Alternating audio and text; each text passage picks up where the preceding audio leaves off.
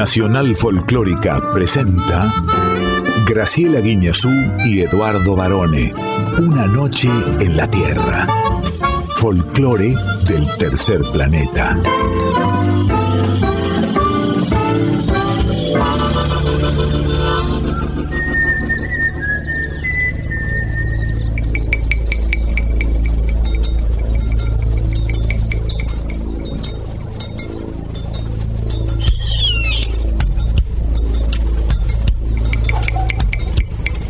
Ya es medianoche. Y el aire vibra con los sonidos de un planeta que respira música. Y así comienza nuestro viaje. Sol de los arenales. Regada en sangre de un bravo saihueque. Grito que está volviendo en su desbocado otro pehuenche. El cielo la honda noche se oye del viento la serenata. Tu voz la luna prende en la negra simba de mi araucana.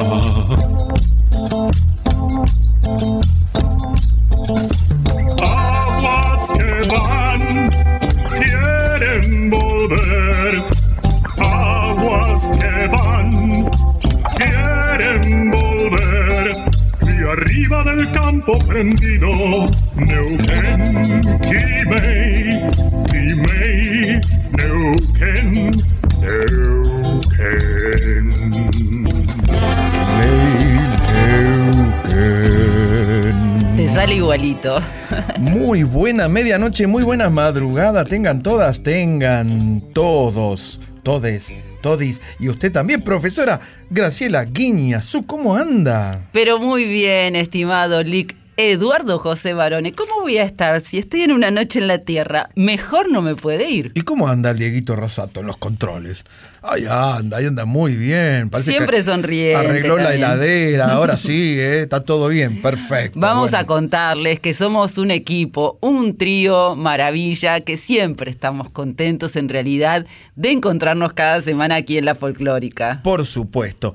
Eh, y esta noche, bueno, estamos eh, como cada medianoche, madrugada de lunes, con todas las pilas, con todas las ganas y por supuesto con eh, mucha expectativa de pasar dos horas realmente lindas, cordiales, amorosas.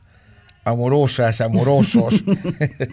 Entretenidas, divertidas. entretenida, con mucha buena música y por supuesto comenzamos agradeciendo a nuestra fiel y querida audiencia que nos dejan siempre hermosos mensajes, sobre todo a mí.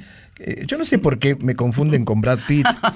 No tengo idea. Cuidado, varones, que Sí. hubo una causa que salió la semana pasada en la televisión, con abogado incluido, de una mujer argentina que se escribía con Brad Pitt. Mentira, no era con Brad Pitt, pero ella creía que sí porque él le habrá dado a muestras de que era el verdadero Brad Pitt. La cuestión es que tuvieron un romance a través de las redes Ajá. Y un día, el no Brad Pitt sería... ¿Y quién era? ¿Qué Juan, sé yo? Juan Carlos Eh, eh, Juan Carlos Pitt. Inela, no, no se lo puede hallar ya a esta Sí. altura, le pidió un préstamo. Mm. Y ella no sospechó porque estaba enamorada de Brad Pitt. ¿Quién no? Así Uh, Qué que, feo, bueno, eh. no el sé. cuento del tío. el, cuento, el, cuento de Brad. El cuento de- del actor de Hollywood. No, bueno, yo quiero agradecer a, a todas las personas que me ponen Brad Pitt. Excepto, eh, creo que hubo una señora que puso Brad Pitito. Eso está mal. Eso está muy Dios. mal. Bueno, eh, Agradecemos, como decíamos, a nuestra audiencia que siempre nos contactan a través de nuestras redes sociales. En el Instagram, arroba una noche en la tierra, FM 98.7. En el Facebook, Una Noche en la Tierra. Quiero que le mandemos un beso grande a Normi Ontiveros, que es una fiel oyente y que está muy bien de salud, ya recuperada. Muy bien, Normi. Sí, así que le mandamos un beso enorme, que siempre justamente nos escribía a nuestro Instagram. Claro que sí. Bueno, y nos acompañan esta noche Quique Pessoa en la presentación artística. Ana Cecilia Puyalsen con X de México. Luis Lobo de Yequén Folklore en Yo Soy. Daniela Horowitz cantante, compositora y actriz en Arriba el Telón. Y nuestras columnas infaltables, diría, la de cine, luz, cámara, acción y poemas en la voz con la gola de la profe, por supuesto. Creo que iba a ser compartido contigo. Ah, no me diga. Sí, ah, te invito. Qué si querés a poemas en la voz. Pero por supuesto, ¿cómo en no? los controles, el mago Diego. Dieguito Rosato, claro. Nos quedamos hasta las 2 de la madrugada aquí en Radio Nacional Folclórica FM 98.7. Y como la música hace sonreír al mundo, ya mismo varones, agárrate la valijita, comenzamos nuestro viaje. Y vamos a comenzar con una buena chacarera santiagueña, porque aquí llega Don Sixto Palavecino. Para curarte he venido.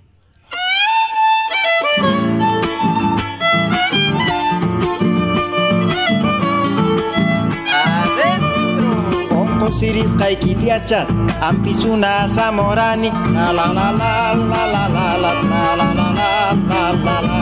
Remedio tamana penca, nispam no kapamorani, la la la la la la la la la la la la la la.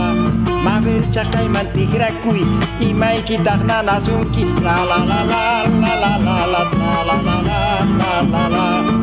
Aquí na chawar mi bruja, nunita y na bruja la la la la la la la la la la la la la la.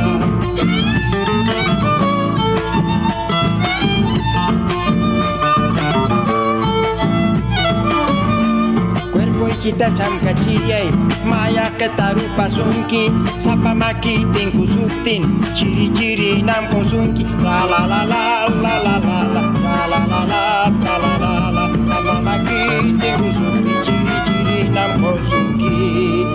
Que venga la segunda.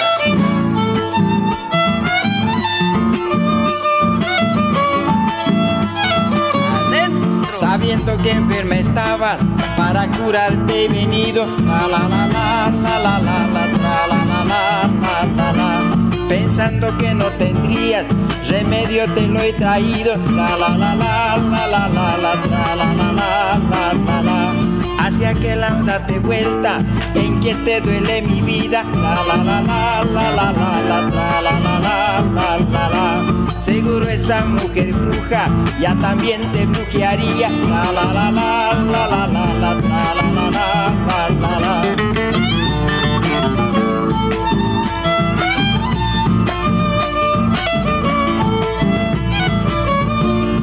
la. Háceme tocar tu cuerpo, mucha fiebre habías tenido. Cuando te rozan mis manos, te vienen escalofríos. La la la la la la la la la la la la la. Cuando te rozan mis manos, te vienen escalofríos. Qué lindo. Un gran defensor del idioma, del idioma quechua, don Sixto Doroteo Palavecino o Palavecino, como se pronunciaría, que había nacido el 31 de marzo de 1915 en Barranca, Santiago del Estero. Precisamente, varones, para curarte he venido. En quichua se dice Ampisunas Amorani. Ajá. Es una chacarera de su álbum Mensaje Quichua de 1995. Eso que vos decías de la defensa del idioma, de sus pagos. Yo una vez tuve la fortuna de hacerle una entrevista a don Sixto. Habíamos quedado en vernos ahí en la Ideal, en la confitería de acá, cerca de la radio. En la Ideal. Siempre vas por ahí vos. Siempre ando por ahí. Y él llegó con su ponchito de vicuña doblado al hombro, el violín con el estuche en la mano, inseparable del violín, y estaba con, con su familia, eran como seis o siete, ¿no? Y fue una entrevista muy, muy linda, un hombre muy humilde, era hasta diría tímido, si se quiere, pero bueno, terminamos riéndonos mucho.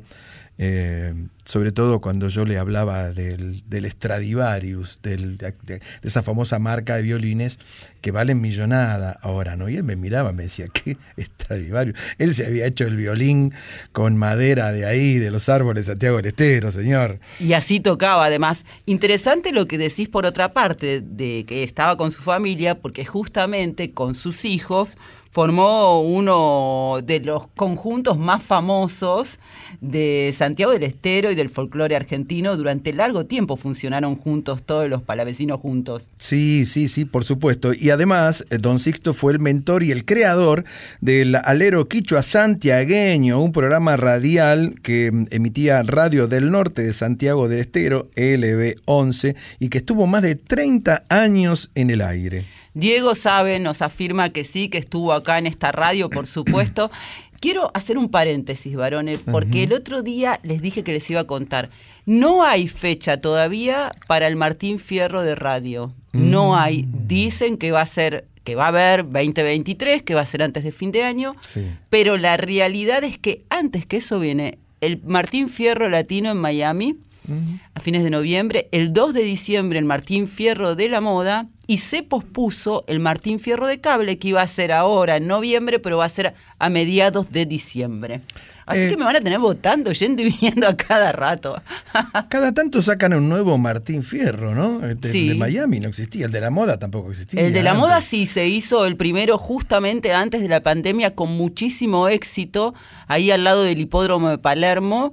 Fue muy convocante y en realidad el presidente y toda la comisión directiva actual de APTRA lo que ha hecho es abrir digamos, el juego para poder sostener todo lo que significa APTRA, que no es solamente ir a votar el Martín Fierro, sino que asiste a sus socios jubilados de distintas maneras, con beneficios, tiene una radio, están recuperando el edificio, etcétera, etcétera. Muy bien, entonces la voy a invitar, querida profesora, a escuchar un verdadero estreno musical, porque aquí llega la banda granadina, de España por supuesto, Escorzo, junto a Rosalén para hacer... Se tiene que acabar. Se va a acabar, se va a acabar.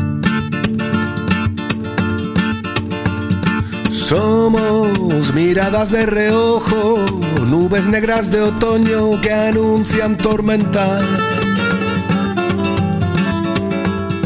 Somos el recuerdo borroso de aquel gozo en el pozo de las tinieblas.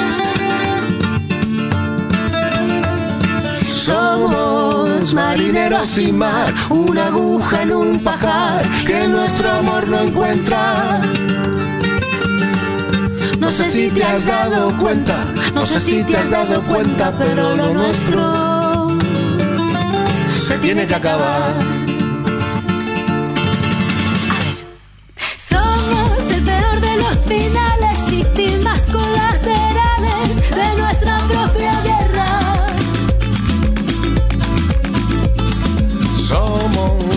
una triste balada, dos notas desafinadas, dos barquitos que se alejan. Somos piedras en el camino, somos alambre de espinos, somos palos en la rueda. No sé si te has dado cuenta, no sé si te has dado cuenta, pero lo nuestro se tiene que acabar.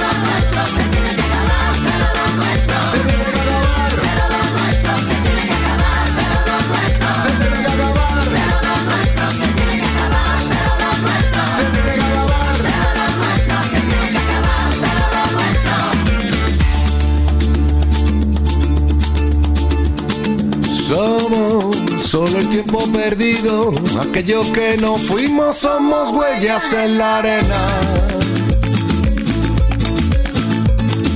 Somos el cristal que se empaña, somos un chiste sin gracia, somos cantos de sirenas.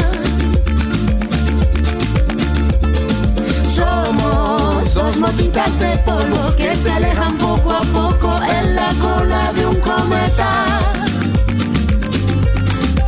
si te has dado cuenta, no sé si te has dado cuenta, pero lo nuestro se tiene que acabar.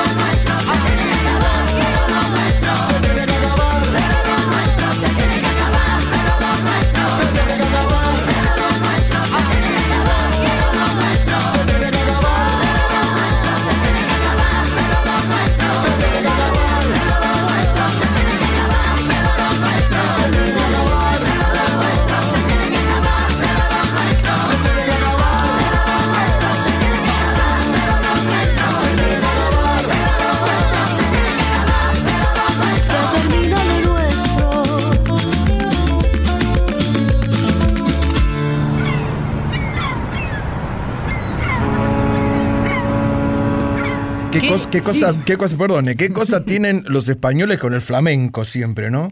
Ese gustito, esas guitarras, esas castañuelas. Es su folclore. Sí, por supuesto. Absolutamente. Y cómo me gusta esta banda Escorzo que además con Se tiene que acabar terminan de adelantar lo que será su disco Historias de Amor y otras mierdas claro. que sale el próximo 10 de noviembre. Me hace acordar el título de, de- del, del primer simple, creo que fue el único exo- éxito que tuvo Tonino Carotone, Ay, sí. que, que era un cantante español que lo producía Manu Chao y el hit se llamaba Me cago en el amor, ¿se acuerda? Sí, hemos hablado de él porque te gusta a vos ese... Sí, Tonino, un sí, ídolo, un ídolo. Claro. Bueno, y en cuanto a, a Escorzo con Rosalén, ella se unió, es una gran cantante, Rosalén estuvo en Argentina. Es una de las grandes voces eh, hispanoparlante. Eh, una gran, es más que una gran promesa, es una gran figura. Exactamente. Y mm, bueno, se unió a los Escorzo para este tema que está integrando el álbum, como usted bien dijo, Historias de Amor y otras mierdas de la banda de Granada, que está por salir próximamente, así que esto era un estreno que siempre nos encanta presentar aquí. ¿eh? Por supuesto, Scorzo Tour 2023 va a girar por toda Europa con este disco, no lo tendremos por aquí. Espero que Rosalén sí venga pronto. A quienes sí tenemos por aquí son a estos dos verdaderos bandoleros que vienen a presentarnos otro estreno. Aquí llegan Antonio Viravent y León Gieco con... Tu verdad, la tuya.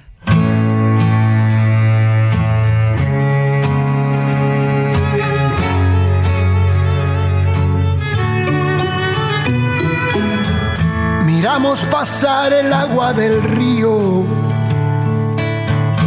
magia de lo que viene y se va. Hay un sonido continuo que dice, es verdad, es verdad, es verdad.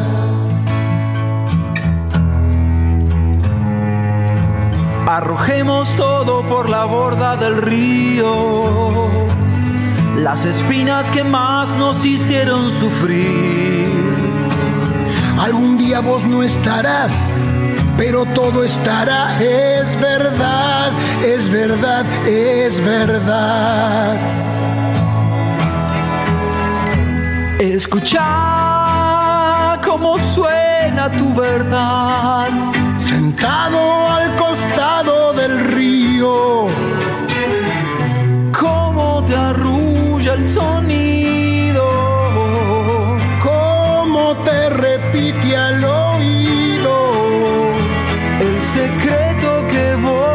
Sabes. Es verdad, es verdad, es verdad.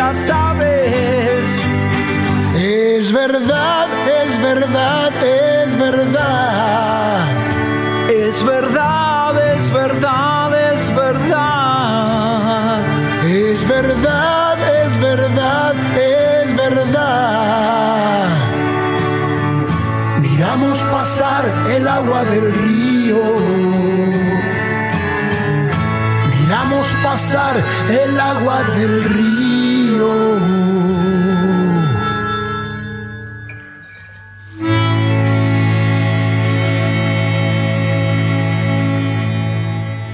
Profesora, cuando usted pueda me explica cómo hace León Gieco para estar en todos lados, en todas partes al mismo tiempo, como decía aquella película coreana. Ya mismo te lo explico. A ver. Ama lo que hace. El amor, la pasión, es un impulso para él que hace que sus horas duren mil horas. De hecho, este fin de semana, por ejemplo, en sus redes sociales, en las que es muy activo también, grabó un video con el celular que se lo puso casi en la cara, o sea, era un primerísimo plano de León Gieco cantando con esa sensibilidad que él tiene y que decía muchas cosas con este video que grabó, solo le pido Dios. En realidad era un mensaje hacia lo que está ocurriendo en Israel y Gaza, pero también era un guiño a lo que se venía en Argentina. Y en cuanto a lo que estábamos escuchando, Tu Verdad, con Antonio Viravent y León, este tema lo acaba de presentar el hijo de Morris, o sea, Antonio, en las plataformas digitales. Es una composición inédita, donde por supuesto Gieco está como invitado especial, y se trata del primero de una serie de lanzamientos planeados como conmemoración por los 30 años que se van a cumplir en 2024 de todo este tiempo que era el primer álbum de Antonio. Antonio Viravén hizo un recorrido en estos 30 años muy destacable, porque hay que ser el hijo de Morris y salir a cantar. Y salir indemne. Exactamente, proponer otra cosa, jugar. Él juega también desde la pasión con su papá, eh, juntos hacen espectáculos maravillosos. Pero además, lo que tuvo Antonio de mérito es que él también empezó como actor y conductor, porque es fachero, es Sí, bonito. Entonces, eso le, le podría haber obnubilado sus deseos o, si- o su verdadero proyecto de vida, que era el de la música. Claro. En cuanto a, a León, que estuvo con algún problemita en la garganta, bueno, de tanto cantar, León no para, como decía recién. Yo recuerdo siempre, año 71, año 71, León estaba por sacar su álbum. Y bueno, ya nos conocíamos. Entonces un día lo invito a casa a comer la pizza de mi vieja, la pizza de. Dina. Y claro, León eh, no conocía muy bien la ciudad. Entonces cae con Alicia y, y la beba, su primera hija. Y yo lo tuve que ir a buscar ahí a Juan B. Justo, cerca de la cancha de Vélez, porque se perdía, no sabía dónde era, ¿no? Tanto se perdía León que él quería grabar siempre en, en Emi Odeón que era una compañía discográfica que en su momento tuvo artistas como Carlos Gardel, como los Beatles, los Rolling Stones, tuvo de todo, ¿no? Entonces él estaba eh, emperrado en grabar en Odeón, pero no sabía dónde quedaba. Entonces, eh, una vuelta, esto lo contaba él, una vuelta le dice a Alicia, te invito, mira, vamos a ir a Odeón los dos. Entonces esa noche se visten de punta en blanco y van, y claro, llegan y eh, hay una pizzería donde está Odeón, hay una, hay una pizzería. Hay, hay una pizzería, en ese momento hay una pizzería. Entra y pide una pizza. Entonces se pone a comer la pizza. Cuando termina la pizza con Alicia, viene el mozo, le dice, eh, sí, tráigame la cuenta y dígame, ¿en qué piso queda la compañía discográfica? Dice, ¿qué compañía discográfica? Esta es una pizzería que se llama Odeón. Y tipo, no entendía nada. Pero bueno, con el tiempo, eh, León consiguió todo lo que se propuso porque de verdad es el rey de esta selva. Hay algo que me interesa mucho. ¿Y qué opinó de la pizza de tu mamá? No paraba de comer, León, ¿eh? Y mi mamá diciendo, nene, come más, ¿no te, no, no te gustó? Digo, mamá, es León, no lo molestes.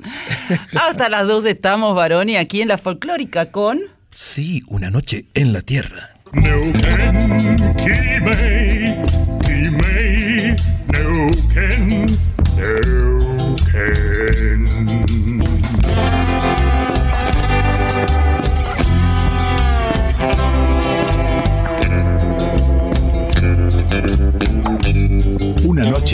Tierra, folclore del tercer planeta, con Graciela Guineazú y Eduardo Barone.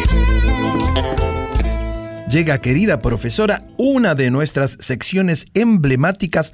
Voy a decir la palabra, ¿puedo decir esa palabra? Sí, señor, puede decir lo que quiera durante estas dos horas. Icónica, icónica. Esta es una palabra que nunca se usa, ¿no? Llega una sección icónica que es nuestra querida periodista mexicana Anita Cecilia Pujals en... Con X de México.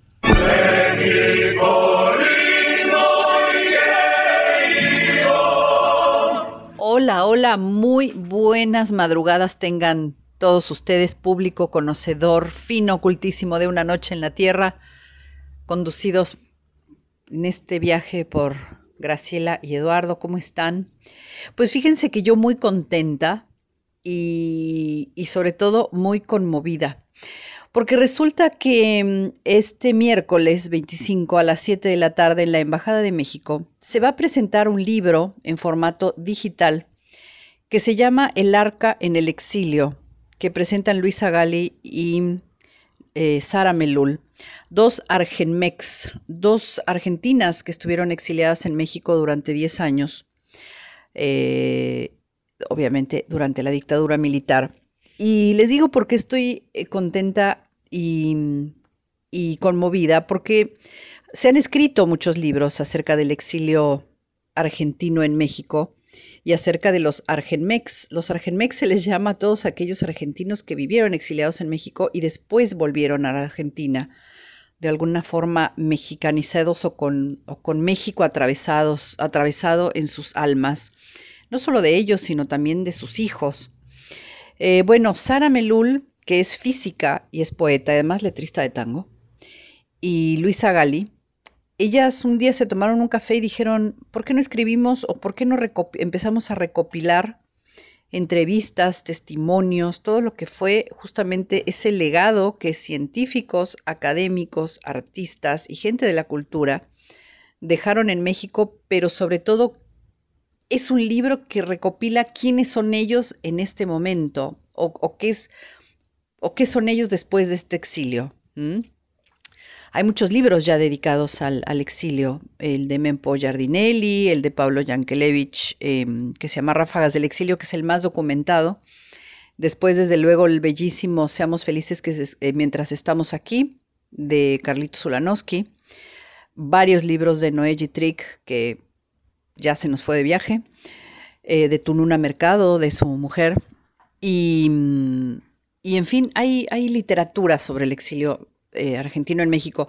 Y lo que quiero decir es que hubo muchos exilios porque cientos y miles de chilenos, uruguayos, brasileños, paraguayos eh, fueron a México y estuvieron ahí mucho tiempo y hubo mucho legado de parte de ellos, pero creemos siempre que el exilio argentino fue el más importante o el que más, el que más caló, tanto en México como en Argentina. Entonces Luisa Gali y, mm, y, y Sara Melul están presentando este libro, que es digital. ¿Por qué es digital? Porque tiene una primera edición, pero después van a venir más ediciones que se van a ir enriqueciendo, porque hay muchísimo material y muchísimos más aportes que hacer, porque además está la nueva generación, los chicos Argenmex, es decir, los chicos que viajaron siendo chiquitos a México y crecieron allá, y después empiezan a estar los nietos que heredan todo eso. Entonces, estas son cosas que, que están buenas porque se construye memoria y a los mexicanos, por lo menos a mí particularmente, me llena de emoción que tanta gente quiera tanto a México y que México les haya salvado la vida, que México haya sido una posibilidad de sobrevivir para ellos y sus familias. Entonces es una linda oportunidad de ir a la presentación. Esto va a ser en la Embajada de México. Tienen que mm, reservar un cupo cooperación eh, perdón, arroba sre.gov con belarga.mx. Eh, y vayan porque hay muchas emociones en juego. Es muy hermoso y la verdad que, me encanta. Sara tiene más de 70 años. Eh, Luisa también, es decir, es una generación que ya está dejando casi casi los próximos capítulos en manos de sus hijos. Y para que no se pierda la memoria, la memoria que es eh, fundamental en este pueblo argentino y además que, a gente como a mí me, calan bastante.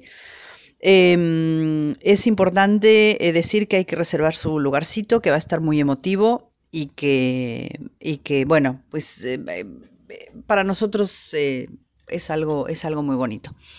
Y mm, cuando he hecho relevamientos con relación a cuál es la, obviamente la música mexicana les ha pegado muchísimo a los Argenmex y tienen sus cantantes favoritos y demás, pero bueno, hubo un grupo que se llamó el Grupo Sanampay, que creo que ya hemos hablado en otra columna, que fue un grupo formado por argentinos y mexicanos para difundir la música latinoamericana. Acordémonos que ese exilio de tantos países confluyó en México y en México nacieron incluso sellos discográficos dedicados a la nueva canción latinoamericana que se fue gestando ahí en México. Pero muchos coinciden en señalar a Eugenia León, que fue, em, ella fue una de las cantantes de Sanampay junto con Eve Russell, que es hermana de los Calamaro, y que Eve se quedó en México. Eh, a Eugenia León como una de las mejores cantantes o de las cantantes que más les gusta. De hecho, se, se dice mucho de Eugenia León. Eugenia León es de esas cantantes buenas, maravillosos, de una voz pura cuando había cantantes, no lo que de pronto puede llegar a ver ahora, que hay gente que canta con diversos artilugios, eh, una voz prístina, por decirlo de alguna manera, y en unos términos que podría usar muy bien Barone. Así que quiero cerrar esta columna dedicada a los Argenmex con Eugenia León y un tema maravilloso que se llama Aquí me quedo, justamente, y tiene mucho que ver con lo que estábamos hablando. Les mando un abrazo, nos escuchamos la próxima y tomen nota de la presentación del libro El arca en el exilio de Luisa Melul y Luisa Gali. Gracias.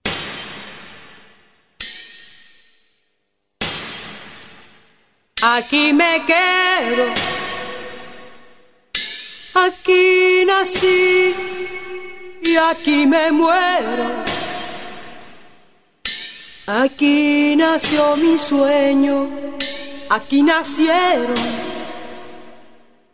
las aguas del arroyo y tú.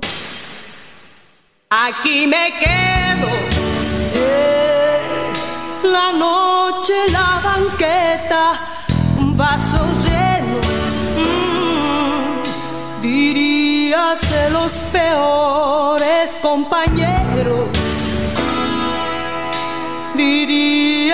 los únicos también y no puedo decir que te quedes, te tengo. Aquí no quiero decir que me ames,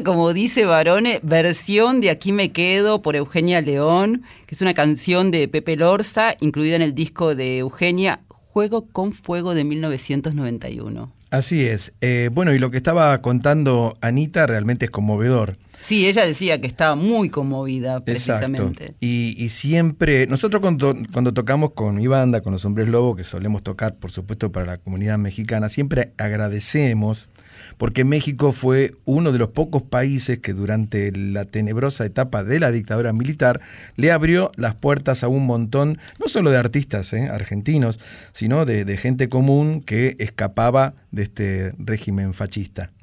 Entonces eh, siempre nos quedó en la memoria el gesto de nuestros hermanos mexicanos, ¿verdad?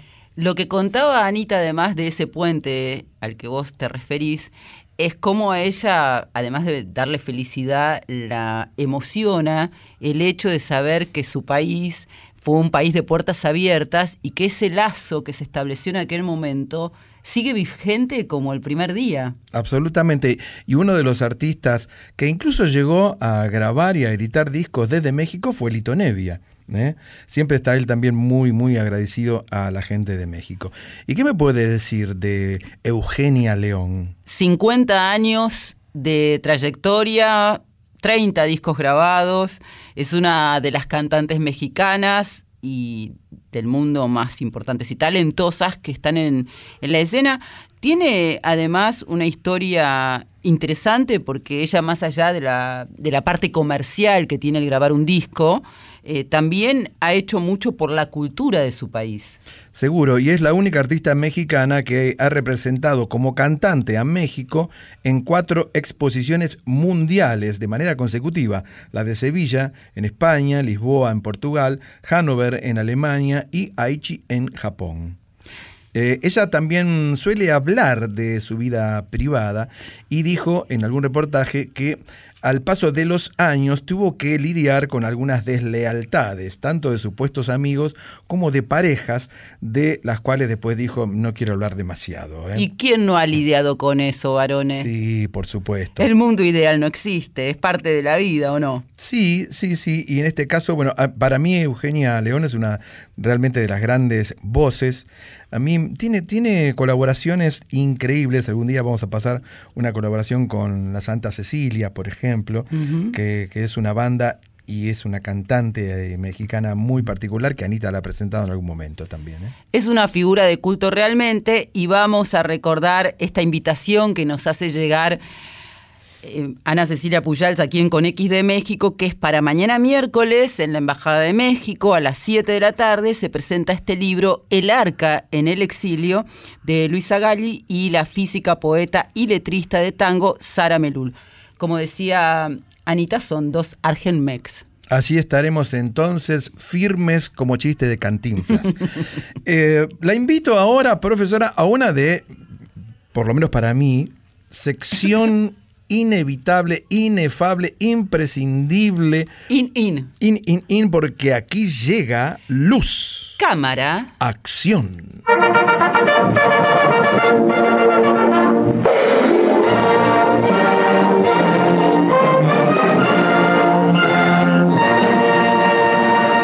La guerra gaucha con Ángel Magaña. Esto me hace acordar esa musiquita. El otro día volví a verla. Yo cada tanto veo La guerra gaucha, que está considerada una de las mejores películas, no solamente de Argentina, sino de Sudamérica. Eh, eh, faltaría una copia eh, remasterizada, ¿no? Como, como ¿cómo se dice? Arreglada. Sí. Hay un remasterizada, dice Dieguito.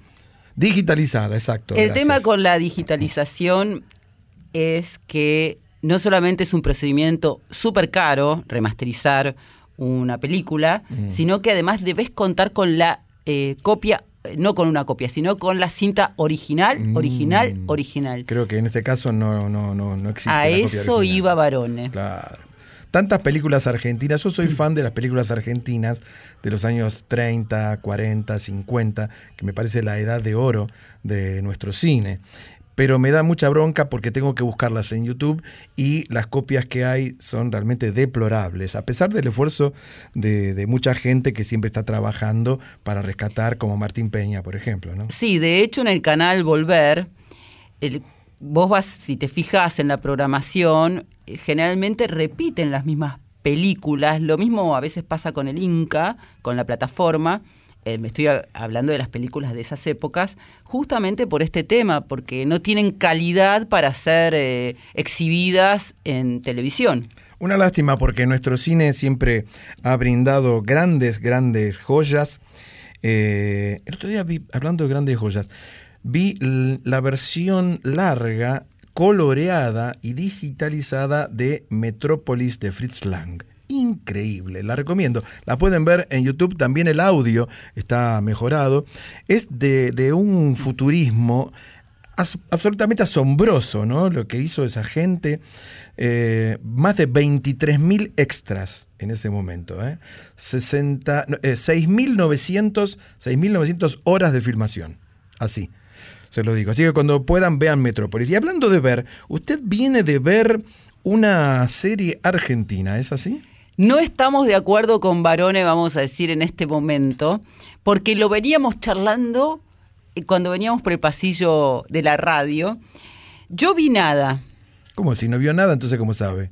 La serie que protagoniza Luis Brandoni con Ah. Robert De Niro. Sí. Y para mí fue una experiencia hermosísima.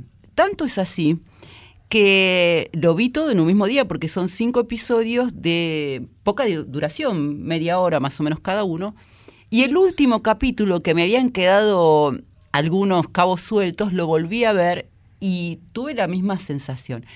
A Barone no le gustó y a Diego Rosato tampoco. A mí me parece que, si bien Manuel Tamayo Prats, que es el papel de Luis Brandoni, muestra a un Brandoni que ya hemos visto en mi obra maestra, Eso es lo que yo digo. Bueno, después yo le voy a, a dar mi, con- Sin mi embargo, contravisión. Brandoni va por más que en mi obra maestra, porque muestra o despliega un costado seductor y también plantea lo que el amor le puede hacer a una persona. Y en este caso, el amor le entra por dos lados a este personaje que interpreta a Brandoni. Por un lado, el de la amistad, que es Robert De Niro, cómo la amistad puede influirte en tu vida. Y por otro lado, el de una joven paraguaya que solo por ella, para mí, que es Majo Cabrera, una actriz paraguaya, vale la pena ver la serie. Una actriz que me pareció exquisita, que ella le entra no solamente a través de su dulzura, simpleza, sino a través de la comida.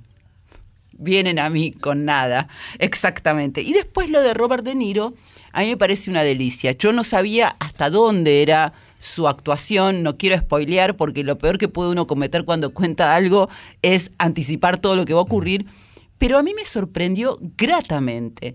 Como además cada capítulo tiene un nombre que está relacionado con nuestra cultura, muy relacionado con estar en el horno, remar en dulce de leche, la verdad de la milanesa, comerse un garrón y tirar manteca al techo, De Niro te va explicando qué significa cada cosa y es muy gracioso cuando lo dice. Pero la comida es tan fundamental y te lo cuenta de una manera, cómo va ocurriendo todo, que para mí nada es una gran serie, es un soplo varones de aire fresco y tiene agilidad, ternura, un poquito de drama, comedia, pero hasta la muerte ahí y las desgracias son en clave de sonrisa.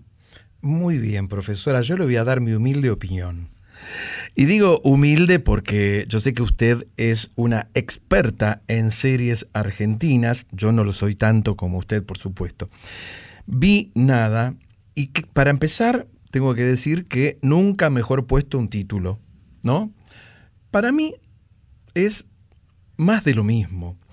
Una comedia costumbrista, argentina, típica, que la vimos muchísimas veces, que la hizo Franchella en televisión, con Casados con Hijos, o de Carne Somos antes, ¿se acuerda? Tantas veces, donde Brandoni por milésima vez hace de Brandoni, con, ese, con, con esa maqueta de sí mismo, ¿no? Esa parodia de sí mismo, que ya a mí por lo menos no me alcanza. Entiendo y comparto eh, la película que él había hecho con Franchella, que usted acaba de nombrar recién. Sí. Mi obra maestra.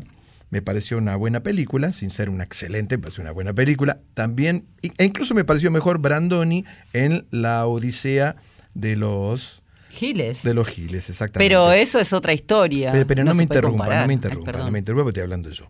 Opa. Gracias, gracias. Varones. Y no, yo la dejé hablar, yo la dejé hablar. Entonces digo, eh, lo de mm, Robert De Niro está muy bien también. ¿eh? Podía estar un, po- un poco mejor, podía haber más De Niro de lo que hay, pero está bien, entiendo que acá el, el gancho marketinero, por supuesto, es el actor hollywoodense. Por lo demás, hay algo que me molesta muchísimo. Eh, los diálogos no son realmente brillantes, pero la música es totalmente molesta. La música es muy molesta y aparece en momentos inoportunos que no tienen nada que ver. Y yo como músico, escuchando eso y viendo eso aplicado a la película, realmente eh, eh, me distraía de la historia. Nadie se fija en un detalle tan importante como la música, por ejemplo. Nada que ver. Reprobada la música para mí. ¿eh? Ahí te comparto, varón. Sí, eh, sí, estoy de acuerdo con lo que usted dijo. Majo Cabrera, una, una revelación, una excelente actriz. Y nada, para mí está bien. Está para ver en esos días de lluvia que uno dice, bueno, ¿por qué quieres ver, querido? Le dice, Ernesto, ¿qué quieres ver? Le dice Olga. Le dice, Olga, poneme nada y tráeme unos mates. Y ya está. Entonces uno ve eso y ya lo pasa lindo. Y bueno, Lo de la música tenés razón, porque encima como va con subtítulos, porque De Niro habla casi todo el tiempo en inglés, a veces un poquito en italiano, y cuando dice remar con dulce de leche en, Sí. en español, digamos, encima te pone música traviesa, y ya eso te desconcierta. Sí, Esa parte te la concedo, pero es tan importante, varón, la música, tan Muy, importante, muy, muy. que en la serie de la que vamos a hablar ahora, la música lo es todo. Mm. Gran elenco, enormes actuaciones, un guion inteligente, una historia de suspenso policial, comedia, romance, un poco de todo, pero la música te lleva. Usted está hablando de la tercera temporada de Lupin. Sí, Lupin, Lupin, Lupin, Lupin. Sí, claro. Gran. Yo, eh, como no había visto las dos anteriores, vi las tres seguidas. Son un poco más largos los capítulos, duran una hora, así que obviamente en un día no se pueden ver tres Y temporadas. tienen algunos cambios con respecto, por supuesto, a la primera temporada, sobre todo, ¿no? En realidad son cambios sutiles, pero como decía al principio, la música te acompaña siempre. Mm. Es música en francés, en el idioma original de todos los protagonistas y de esta serie. Pero el mérito es ese, que te, te, te hace recorrer culturalmente Francia, esa música elegida. Y además es picaresca cuando tiene que serlo, eh, eh, más eh, de, de suspenso cuando lo- eso lo amerita. Y hablando de amerita, el gran mérito para mí justamente es de el actor francés, que es comediante Omar. también, Omar Sy Sí, claro. que hace de Hassan Diop, que es eh, un, un ladrón. Un ladrón de alto vuelo. Una- un ladrón de alto vuelo, muy inteligente y con muchos recursos. Se está anticipando ya que va a haber una cuarta temporada. Eh, no solamente todo comenzó como un juego, si querés, con la primera temporada, pero los mismos franceses y los productores cuando vieron que la serie iba poniéndose en el top no solo de su país, sino de Europa, y llegó a Estados Unidos, rápidamente hicieron la segunda temporada. Para la tercera se tomaron casi dos años, así que espero no tener que esperar dos años, espero no tener que esperar, mírame a mí, dos años para ver la cuarta. Sí, de esta serie eh, salieron anteriormente, no, no de la serie, perdón, de la novela de, de Arsène Lupin. Claro, porque está basada en una historia. En una famosa y antigua novela. Salieron series y películas, yo recuerdo, por ejemplo, que era un choreo, Ladrón sin Destino, eh, con Robert Wagner. Y anteriormente también con Wagner, eh, la primera Pantera Rosa. La Mm, primera sí, ¿te película acordás? Pantera Rosa que trataba de dos ladrones de guante blanco que robaban el diamante, precisamente llamado Pantera Rosa. Igual en este caso no habría ni un choreo, como dijiste, porque está explícitamente dicho que está basado en esta novela y que fue muy exitosa, es muy interesante además, e incluso no solamente nuestro protagonista Omar, sino el que hace de un- uno de los policías vital en la investigación, en su además obsesión por atrapar a este ladrón sofisticado, eh, también tiene una es fanático de de, de este libro y de este personaje. Si hablamos de Francia, vamos a tener que hablar entonces de una magnífica producción que se va a estrenar este mañana, eh, no, este jueves, el jueves, el 24, que es la última película del gran director Ridley Scott, Napoleón, protagonizada por uno de los mejores actores que hoy se puedan ver en la pantalla grande, que es Joaquín Phoenix, nada menos. Eh, yo recomiendo Vi solamente los trailers, pero ya con eso me basta. Primero porque soy fanático de Ridley Scott, que fue el director de la primera película en la saga de Alien, si se acuerdan, eh, y de, de los... Eh, muchas películas. Ridley Scott para mí eh, tiene, un, tiene un hermano, también inglés, por supuesto como él, que también es un, gran actor. Pero Ridley Scott en, en, esta puso toda la carne al asador. Las escenas que se van a ver son para verlas en el cine. Yo recomiendo ir a ver Napoleón al cine, porque esa magnificencia en la pantalla, las batallas, cómo están reproducidas, incluso la música y el audio, y por supuesto la actuación de, de Fénix, no son para ver en pantalla chica. ¿eh? Vayan a ver Napoleón y la invito a escuchar el tráiler, si le parece. Lo escuchamos. General, nos han descubierto. Bien. Esperad. ¡Hielo! ¡Es una trampa! ¡Retirada!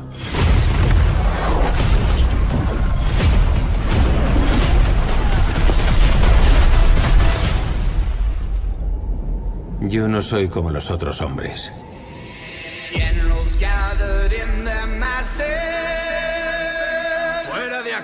Los que ostentan el poder solo me ven como un bruto, indigno de un alto cargo.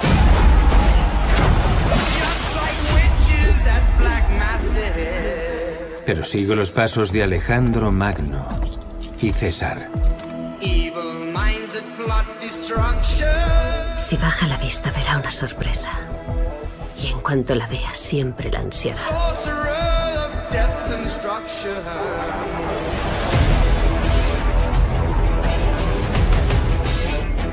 Se lo advierto. No seré el segundo al mando. Ganaré a base de fuego. Estoy destinado a la grandeza.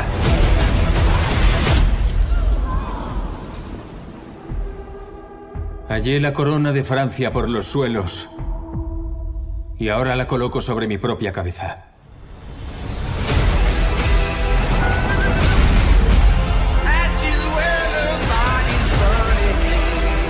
Quieres ser grande.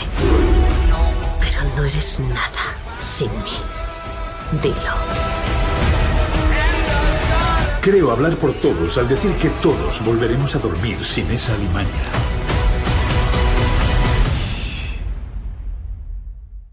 ¿De quién es este país?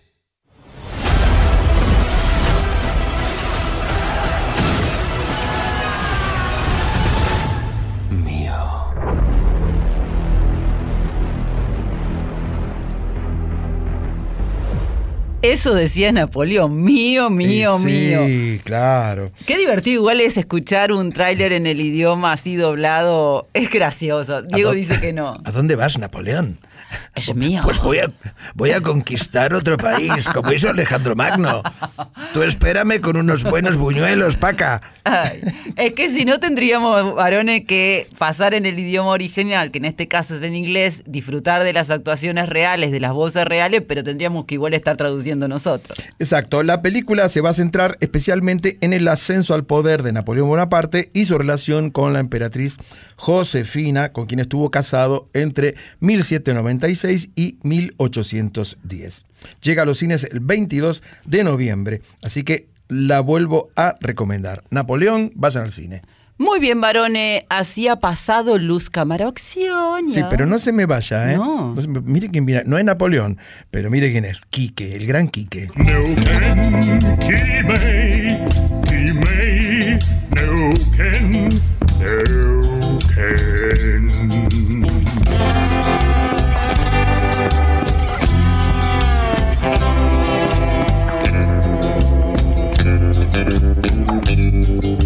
En la Tierra, folclore del tercer planeta, con Graciela Guineazú y Eduardo Barone.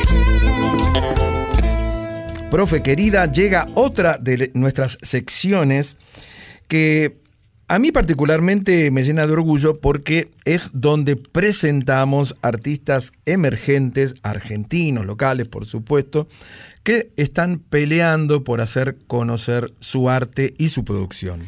Yo soy. Yo soy.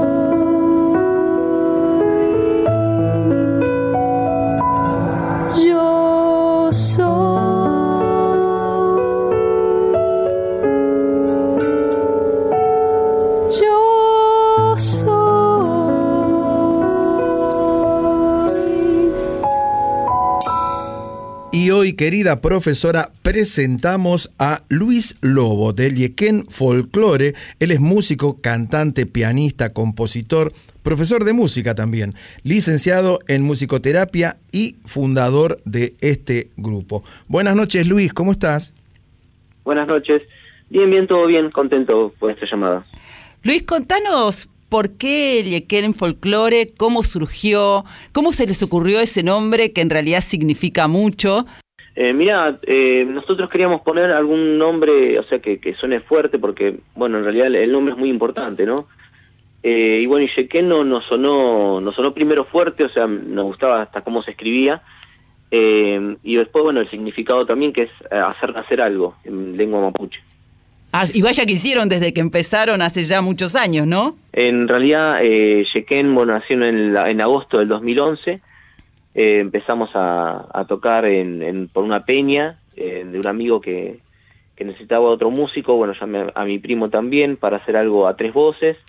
Improvisamos un poco y bueno, y eso eh, nos gustó cómo salió y empezamos a, a tocar en, en diferentes certámenes como Precosquín, Prevaradero, eh, un certamen también en Marcos Paz que también eh, hemos ganado en 2012 y de ahí bueno no no no paramos fuimos a radio bueno a, muchos lugares Luis, eh, vos sos una persona joven y como tal podrías haber rumbeado, no sé, para el rock, para el jazz, para el blues, para el tango. ¿Por qué elegiste el folclore?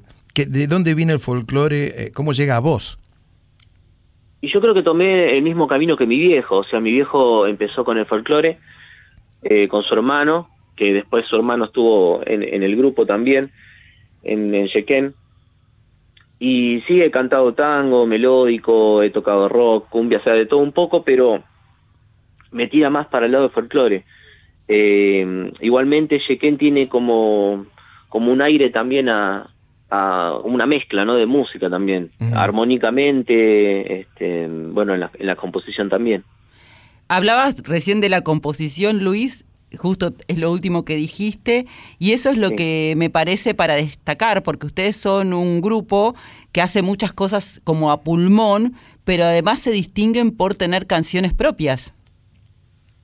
Sí, sí, sí, tenemos canciones propias y bueno, y también o- otra de las cosas que creo que eh, estaría bueno destacar es que los arreglos son todos, eh, eh, digamos, originales, no, no es que sacamos algún arreglo de otras bandas, eh, sino que bueno, lo- los arreglos lo- los compongo, eh, así como decís, me tomo mi tiempo, los, los escribo para que esté todo, que no haya ninguna falla ahí, este, en la parte después al escucharlo, ¿no? Así que bueno, sí tiene todo su trabajo. ¿Y, y cuáles fueron tus influencias que vos más notás? Uy, influencias muchas. Eh, bueno, los tucu tucu me encantan. Eh, por mi viejo también, que, que- que es tucumano. Eh, después, bueno, la- las voces de Salta, eh, los fronterizos, o sea, todo.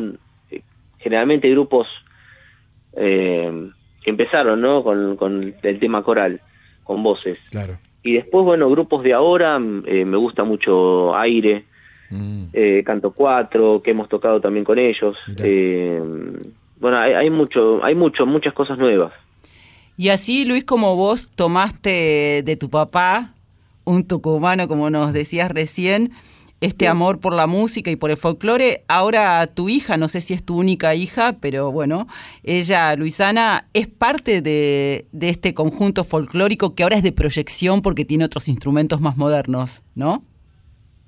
Sí, sí, Luisana, bueno, em, nació en el 2005, yo con Yequén empecé en 2011 y Luisana estaba siempre ahí con los ensayos, ¿no? Con nosotros acompañándonos a todos lados, bueno, cuando hemos ido a Radio Nacional hace muchos años también yo recordaba, porque hace muy poquito, el viernes estuvimos también en un programa en, ahí en Radio Nacional, em, y recordaba que una de las fotos yo la tenía UPA, ella, y ahora, bueno, ahora está cantando con nosotros, así que sí, una, emoción muy grande. Nada más lindo que compartir con la familia. Luis, eh, bueno, para, para cerrar la charla, nos gustaría que elijas y que presentes alguna de las canciones de Yeken Folklore. Sí, bueno, eh, también aprovecho para mandarle a Francesca, que también es mi hija, que tiene dos añitos, que también está ahí alrededor de, los, nuestros ensayos. Ya va a eh, ser música, ¿no? Sí, sí, sí canta también. Alfonsina del Mar, que, también la, practicamos, ella también la canta, así que está muy contento. Eh, bueno, una de las canciones que, elijo es Para Seguir Viviendo, que es una de las canciones que, representó a Moreno en el 2023, perdón, 2017, eh, con, bueno, en lo que es el Precosquín. ¿Es una canción de tu autoría? Es una canción mía, sí, sí. Luis, la compartimos y te agradecemos haber estado esta noche en la tierra aquí en la folclórica. Un abrazo. Muchísimas gracias. Abrazo a todos. Saludos a los chicos también.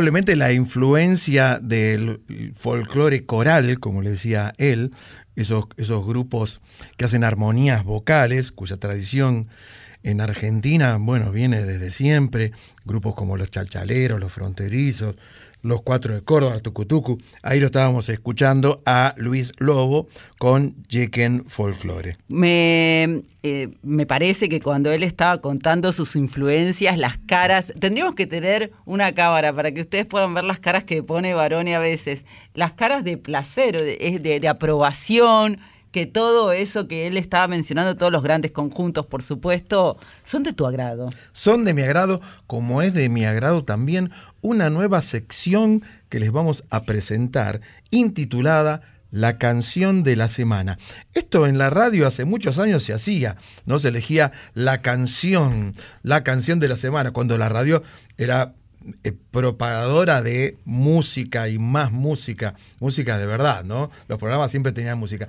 Yo recuerdo que eh, al principio no existía la FM, estoy hablando hace muchos años, la AM pasaba música, después empezó a, poblarse de palabras, de conductores, de panelistas, etc. Y llegó un momento en que la música en AM ya casi era imposible de escuchar, ahí surge la FM, netamente orientada para la música, ¿no?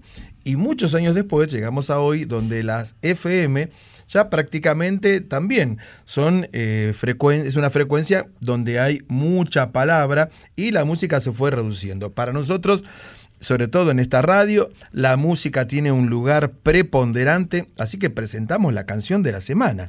La canción de la semana elegida por este dúo es Sí, suben a, hacer, suben a hacer conmigo hermano. Muy bien, muy bien, profesora. Suben a hacer conmigo hermano, que es una de las páginas más celebradas del grupo chileno Los Jaivas. Pero vamos a escucharla en una versión de un músico boliviano, que es Javier Valverde, que reside en, eh, en Oslo, en Noruega. ¿eh? Mire qué cosa rara. Y para mí, pocas veces se produce el feliz hecho de que una versión sea incluso mejor que la original. Este es el caso. ¿Por qué digo que esta versión de Suben a ser conmigo hermano es mejor que la de los Jaivas? No sé si mejor, pero digo, hizo una versión muy feliz y está tocada con un sentido folclórico y con una simpleza increíble. Le quita dramatismo, diría yo. Le quita dramatismo, pero al mismo tiempo le agrega emoción y ternura. Aquí llega entonces Javier Valverde con... Sube a nacer conmigo, hermano.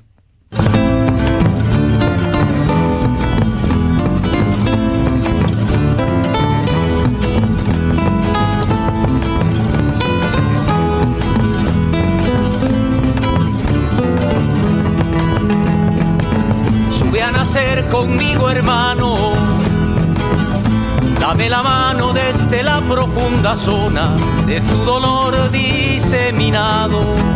No volverás del fondo de las rocas, no volverás del tiempo subterráneo, no volverá tu voz endurecida, no volverán tus ojos taladrados. Sube a nacer conmigo, hermano.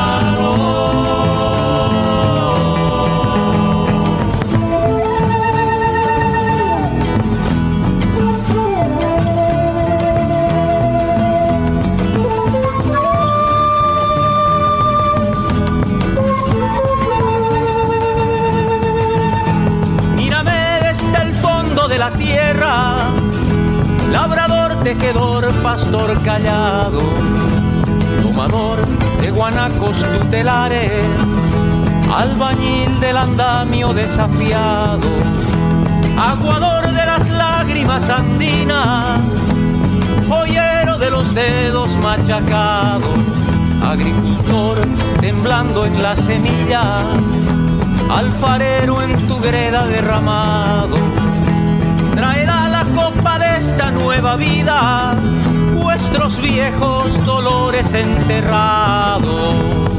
Sube a nacer conmigo, hermano.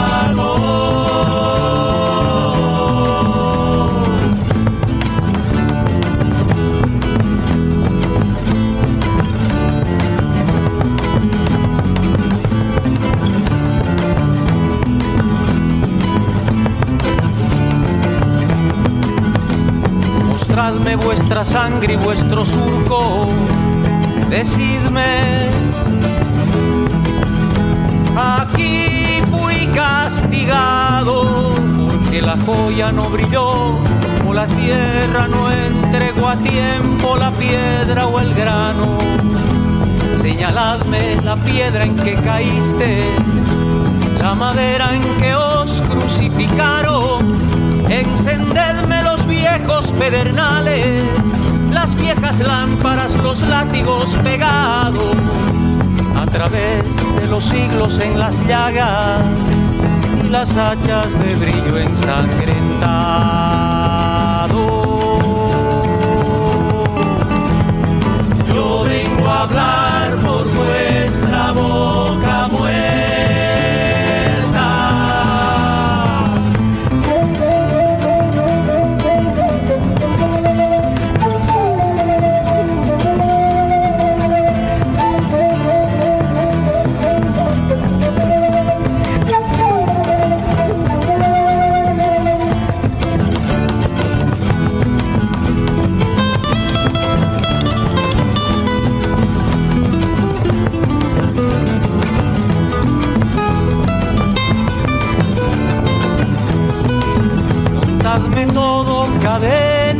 cadena, eslabón a eslabón, paso a paso, afilad los cuchillos que guardaste,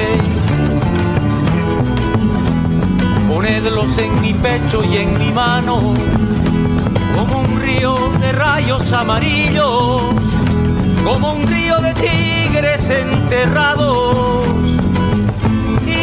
y dejadme llorar horas, días, años, edades ciegas, siglos estelares,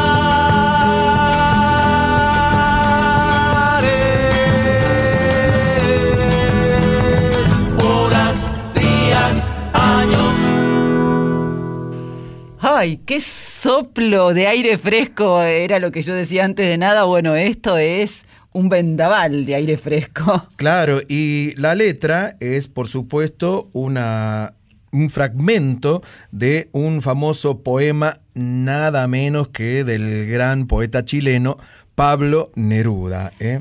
Ahí quiero hacerte una aclaración.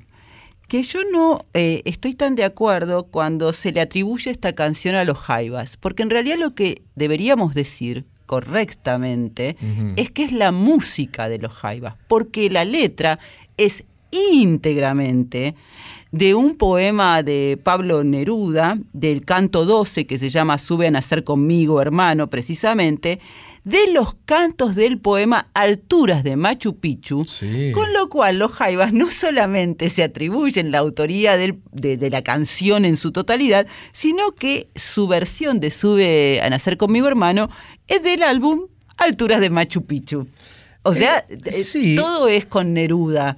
Pero pasa algo. A ver. Como muchas veces sucede, sucedió en la historia y por suerte va a seguir sucediendo, algunos músicos tienen la capacidad de utilizar su música como herramienta para que el gran público conozca a un poeta que de otra manera no sería tan conocido. ¿eh? En eso estamos absolutamente de acuerdo, varones, pero lo que yo digo es que en realidad, como conocedora de los derechos de autor que soy, Epa, epa. en realidad las cosas por su nombre, porque si vos te tomás el trabajo de investigar o de googlear, que es la moda de ahora, por supuesto, eh, realmente Sube a nacer conmigo, hermano, lo es- figura como una canción de los Jaivas.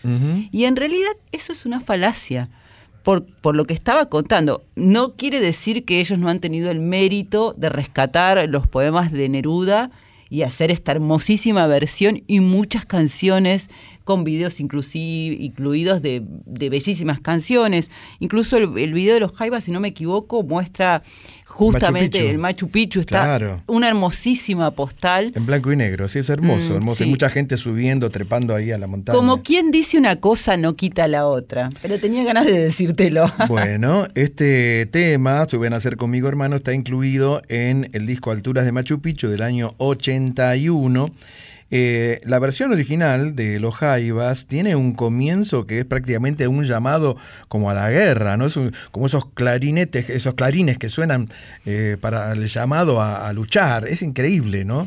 Y eh, la poesía de Neruda que habla de los desposeídos, de los obreros, de la gente que no tiene posibilidades y que prácticamente es ignorada en la mayoría de las sociedades, pero que el poeta rescata como el verdadero motor de cualquier sociedad. He contado más de una de alguna vez, me parece a mí, que Pablo Neruda es un poeta de mi preferencia, un escritor que me gusta mucho. ¿Cómo se llamaba la película esa? ¿Se acuerda? Sí, El cartero. El cartero, claro, qué buena película. Lo que quieras de Neruda, creo que te lo puedo contestar. Eh, una persona sumamente sensible. Hemos hablado también aquí en Una Noche en la Tierra de, de la emoción que alguien que admira a Neruda siente al conocer Isla Negra, que es su casa pasando Valparaíso allí en Chile. Y con este poema, canción, él también invita a despertarnos.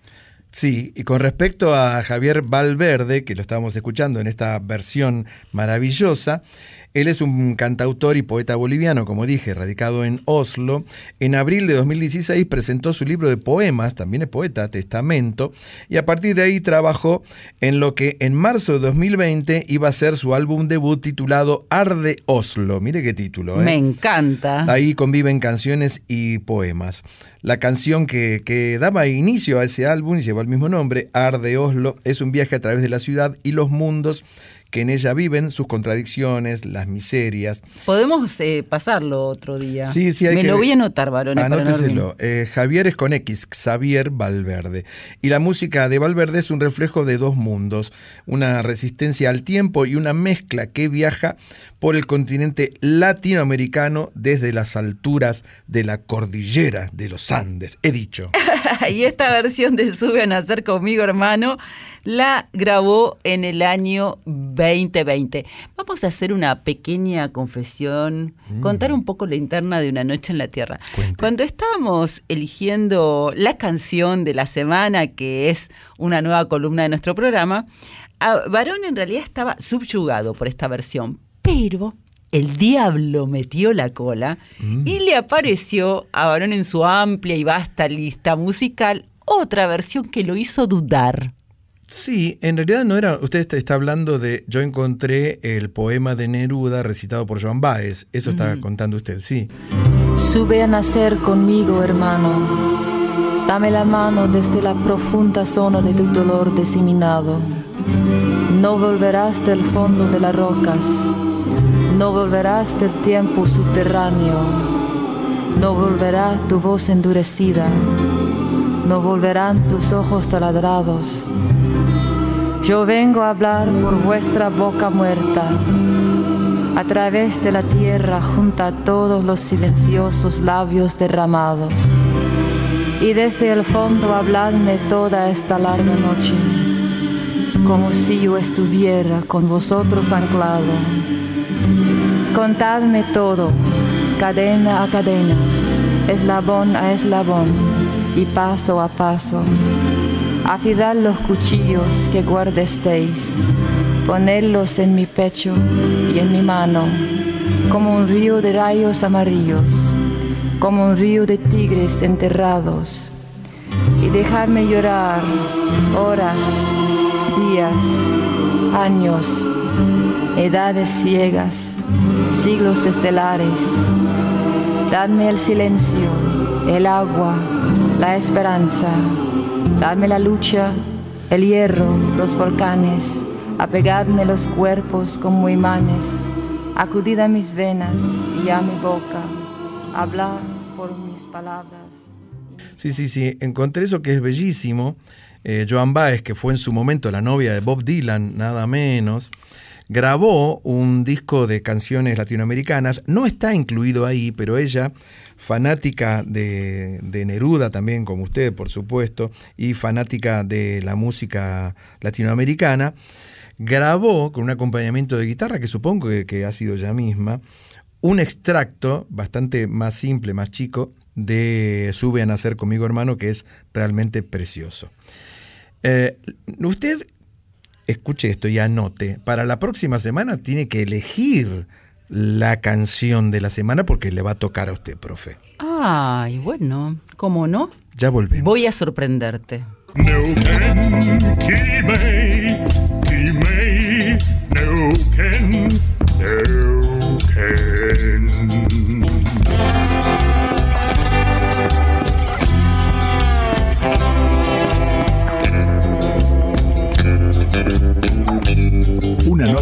Tierra, folclore del tercer planeta, con Graciela Guineazú y Eduardo Barone. Profe querida, cuando nosotros decimos arriba el telón, se escucha esta canción. Teatro, lo tuyo es puro teatro. Me parece que es teatro.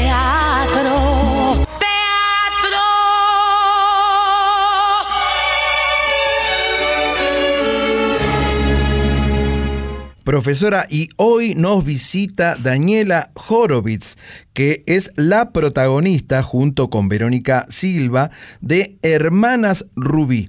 Ella, Daniela, es cantante, compositora, autora, actriz y maestra de canto. ¿Cómo te va? Hola, Daniela. Hola, ¿cómo les va? Muy bien por aquí. Muy lindo recibirte también porque están dando que hablar con estas hermanas ustedes dos. La verdad es que este, lo que pasa es que estamos tan entusiasmadas que eso se contagia. ¿Y cómo empezó esta idea? ¿Cómo, cómo arrancó? Mira, la verdad es que eh, concretamente empezó el año pasado porque Vero Silva estuvo como productora de un festival en el CCK eh, en homenaje a Tita Merelo. Entonces ella me convocó a mí, yo, yo, yo armé esto de las cancionistas del heredero del tango junto a Hernán Reinaudo, ella a su vez hizo su homenaje a Tita Merelo y bueno, eh, encontramos que teníamos muchas cosas en común, que nos gustaba mucho este repertorio, que ya lo habíamos hecho durante mucho tiempo en otras en otros formatos, digamos, en otras circunstancias y bueno, empezamos a pensar de armar algo y, y así surgieron estas hermanas Rubí. eh, Pero, que, pero, bueno, pero, espera, espera, espera. ¿Por qué Hermanas Rubí? ¿De dónde sale Hermanas Rubí? Porque la fantasía, este, porque sí, digamos, Eh, lástima que me voy a develar este, este misterio, pero bueno, la realidad es que es como como que en, es- en, esa, en esa época, digamos, entre nosotros vamos a hacer un repertorio de las cancionistas de los años 20 a los 40, donde la donde la, la, la mujer, el papel de la, de la mujer, de la cancionista, de la cantante era muy relevante, tuvieron su realmente su auge, su apogeo, y había muchas que eran compositoras también, como Rosita Quiroga, Susana Maizani, Mercedes Claro. Simone, Claro. y de ellas también hacemos hacemos sus canciones Eh, y había mucho de esto también de la de la cosa del del, del glamour y de las joyas Ta- también digamos había de todo estaba la cosa más campera quizás de Rosita Quiroga eh, o de Tita Merelo La y ñata también estaba la gaucha. parte exacto la parte gaucha la ñata gaucha la ñata sí la ñata gaucha. Eh, y la parte más Ada Falcón con sus joyas y todo esto entonces Claro, pero... y armamos esta fantasía. Pero no es solamente una fantasía y hay algo muy importante para aclarar, Daniela, que las dos, tanto vos como Verónica, son cantantes, pero apelan también al humor, a la risa. Bueno, tenés una voz como muy risueña que ya nos anticipa que eso debe eh, influirte en todo sentido. No quiero decir que la vida es una risa, pero encarás la vida de esa manera. Es verdad, sí, la verdad que sí. La verdad que nos, nos atraviesa el humor como, como eje, así en general, eh, y también la actuación. Y lo loco es que descubrimos, porque ya te digo, nos conocemos nosotras hace poco, pero descubrimos que tenemos un pasado eh, que, que, que nos forjó, que fue ser alumnas de eh, Miguel Gerberos en teatro, en distintas épocas, así que no coincidimos, pero fue una persona muy importante eh, en nuestra formación y eso eh, realmente eh, se nota en un montón de cosas cuando, cuando vamos charlando, cuando vamos pensando, cuando vamos armando.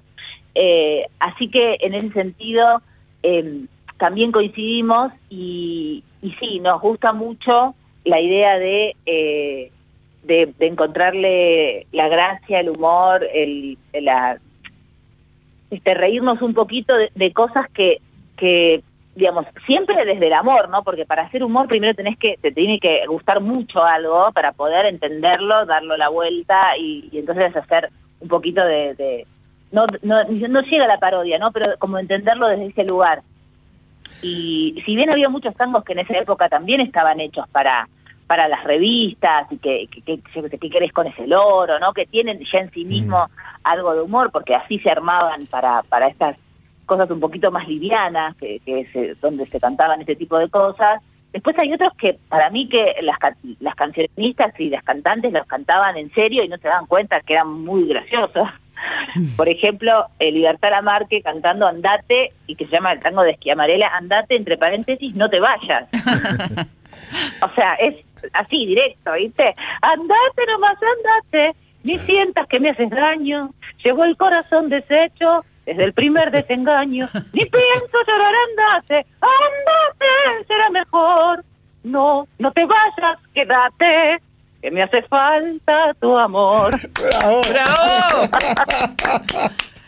Muy bien, muy, Muy bueno. bien. Dani, ¿y, y vos encontrás eh, algún linkeo, algún tipo de conexión, de relación entre aquellas mujeres que eran tan fuertes porque tenían que lidiar con un ambiente muy machista? Nombraste a Rosita Quiroga, Tita Merelo, Ada Falcón, a Susana Maizani. ¿Hay alguna relación con, con este nuevo papel de la mujer en la sociedad de, de hoy? ¿Hay un linkeo con aquellas mujeres de los años 20? Yo espero que sí, yo creo que sí. Eh, Viste que también todo es cíclico y todo es una cuestión de, de- de circunstancias, de coyuntura. Eh, en ese momento realmente ellas ganaban más que, que los hombres, eran, eran mejor eh, vistas, eh, eh, actuaban en, la- en- en las películas, eh, rankeaban muy alto, ¿viste? Estaban en todas las radios. Eh, y bueno, después vinieron estas las orquestas, las orquestas grandes y, y quedaron relegadas, fueron los cantantes hombres los que eligieron para para, para estar en las orquestas, ¿no? Entonces ahí quedó todo un limbo de, un montón de tiempo de- donde donde la mujer no tuvo un papel en el tango y después cuando volvieron tuvieron que hacerse medio machas, ¿no? Cantar con la voz grave para parecerse a los hombres eh, y cantar desde, desde un lugar de la voz grave, ¿no? Claro. Entonces, también hay algo de, de rescatar esas voces que son las más naturales de las mujeres, ¿no? De las sopranos, que somos eh, mezzo soprano, digamos, es la voz más natural de, al menos de las argentinas, de las latinoamericanas, de algunos lugares. Qué curiosa, perdóname, y sincera que es tu reflexión. Es- Creo que es una de las primeras veces que escucho ir por ese lado, ¿no? Como en el antes la mujer, bueno, Tita tenía la voz grave de por sí, pero mm, la, eh, la terciopelaba un poco más, pero cómo después con el correr de los años el, ri- el reingreso, si queremos, de la mujer en el tango con toda su fuerza es desde otro lugar. Sí, sí, sí, hay algo de competir desde, desde un lugar medio parecido. Aunque, aunque en su momento, digamos, en el momento de Susana Maizani, también se vestían de hombre, ¿no? Sí, O sea, también se vestían de hombre para ingresar de alguna manera. Pero había de todo, eh, era como más eh, heterogéneo. Después era como una cosa de que el tango se canta grave. Y hay mucha mm, mucha cosa que medio forzada, yo siento, en la, en la impostura de, de agravar la voz. Si bien hay mujeres que son contralto y que tienen la voz grave, ¿no? Pero es como una actitud más parecida a, los hombres y no querer ser femenina de alguna manera. Realmente es- Entonces- es, muy, es muy interesante la propuesta que ustedes están llevando a cabo. Yo te quería preguntar, ¿dónde, ¿dónde las podemos ver a las hermanas Rubí? Las Hermanas Rubí vamos a presentarnos el próximo domingo, el domingo 29 de octubre, a las 20 horas en el hermoso Café Berlín bueno. de Buenos Aires. Sí, hermoso. que está, sí, en la avenida San Martín 6656, en, entre Paternal y Devoto. Eh, y bueno, este, la verdad que es, es muy lindo el lugar, tiene un piano espectacular, tiene todo un, todo un ambiente súper acogedor, digamos, para ese tipo de, de espectáculo que tiene algo de café concert y la gente está como cerca, en las mesitas, es muy lindo.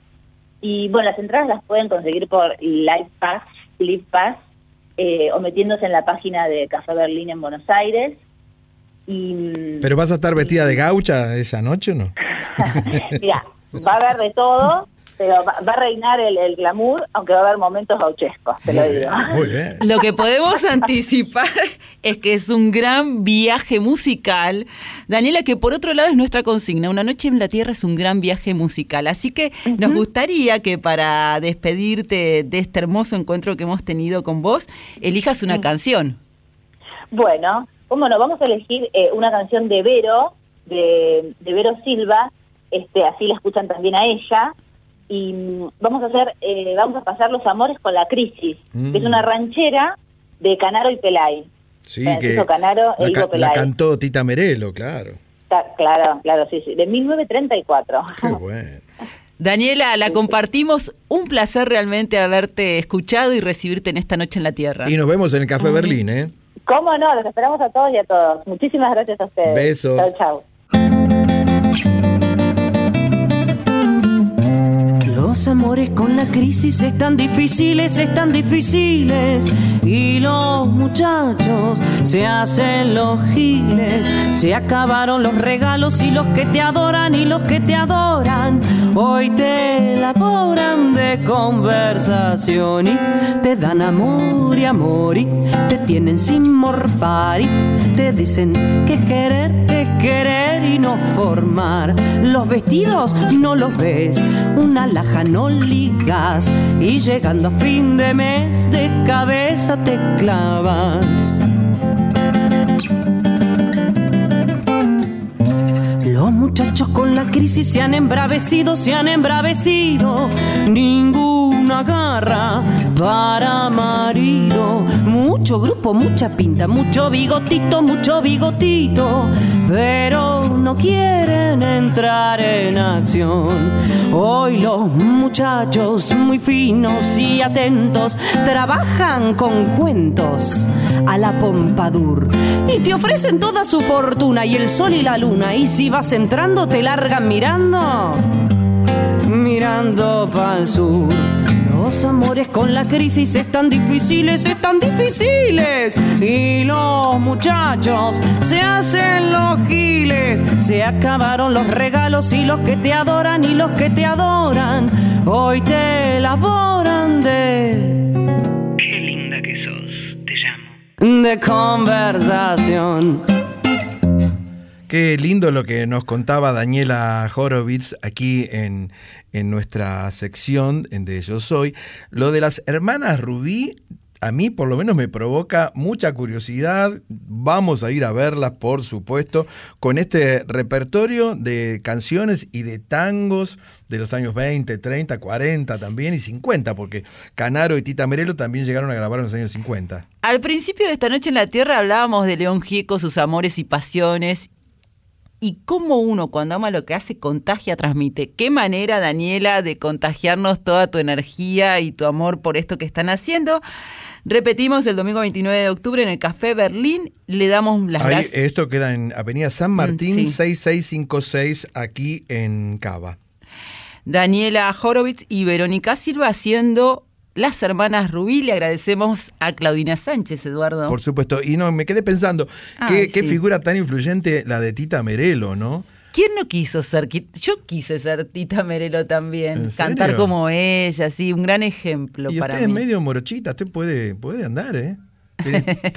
Le falta el perrito, corbata. Le falta corbata. ¿Quién no quiso cantar Yo soy así, ser una reina Sí, por de la ironía y el humor? A mí me gustaba, me gustaba mucho Pipistrela. Ay, sí, la ¿Eh? pipistrela. Me dicen la Pipistrela. Igual me gustó esto que cantó Daniela, ¿eh? Sí, sí, Quédate y hermosísima. andate. Y la verdad que va a ser un placer ir a ver a las hermanas Rubí. Como es un placer a continuación presentar nuestra sección de grandes poemas, porque aquí llega... Poemas en la voz.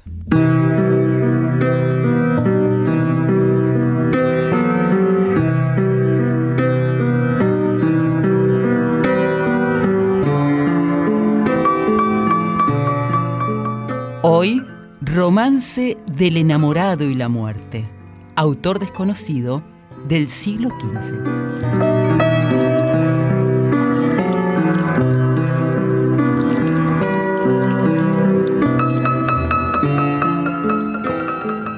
Un sueño Soñaba anoche, soñito del alma mía, soñaba con mis amores, que en mis brazos los tenía.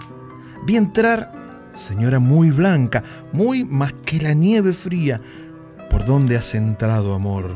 ¿Cómo has entrado a mi vida? Las puertas están cerradas, ventanas y celosías. No soy el amor amante, soy la muerte. Dios me envía.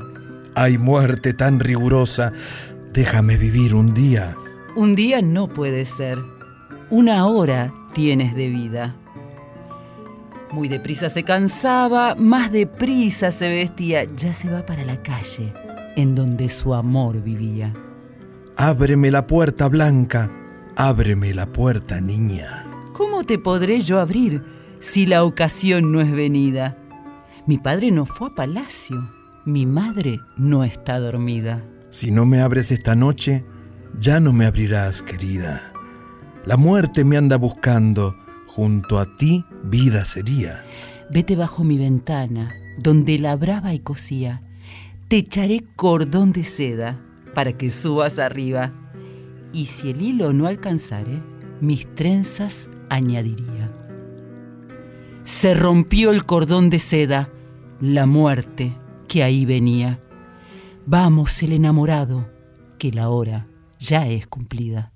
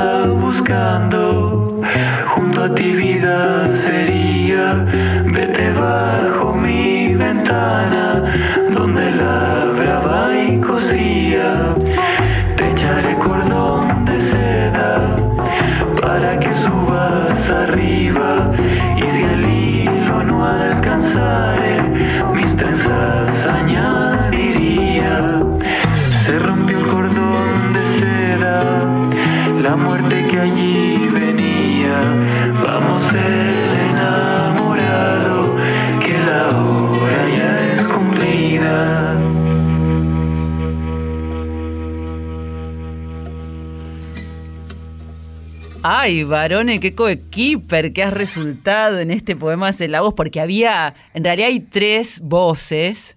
Una es el enamorado, otra es la muerte y otra es la enamorada. Pero Parece- bueno. Parecíamos Pimpinela cuando grabó con Maradona, faltaba, ¿no? ¿Quién es? No, no, la, la canción de la mamá, habían grabado la madre, la mamá, ¿no? ¿Se pero yo te estaba haciendo la más conocida. El romance del enamoré y la muerte por Diego Lorenzini es la canción que escuchamos en la voz de este cantautor y productor musical e ilustrador chileno. Muy importante decir la palabra ilustrador porque él todo lo que hace discográficamente está recorrido por sus ilustraciones, Sí. incluso este poema. Mire qué bien, ¿eh? me, gustó mucho Diego Lorenzini, que se va a estar presentando con su tour 2023 el 8 de noviembre en el Teatro Margarita Girgu, en medio de esta gira que está haciendo él por Chile, Perú, Ecuador, México, Colombia y claro, Argentina. Del disco Palabritas y Palabrotas es esta su versión.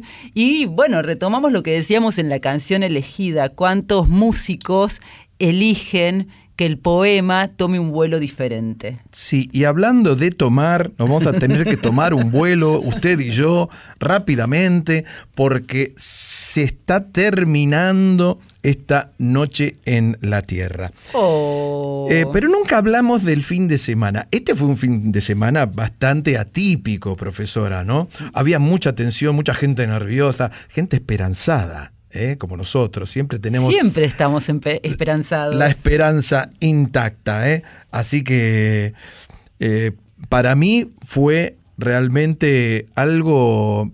Para la mayoría de la gente estaba escuchando comentarios y todo esto, ¿no? Dice, bueno, inesperado, no sé qué, no sé cuánto.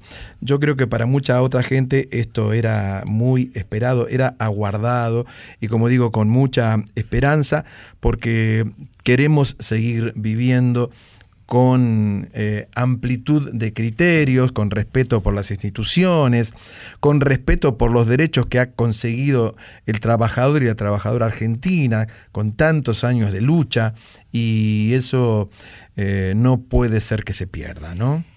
Yo agregaría, Barone, a tus palabras sabias, que por lo menos yo aspiro a vivir con respeto por el otro, por la palabra del otro, por el pensamiento del otro, porque podamos nosotros entendernos, respetar lo que piensa el otro.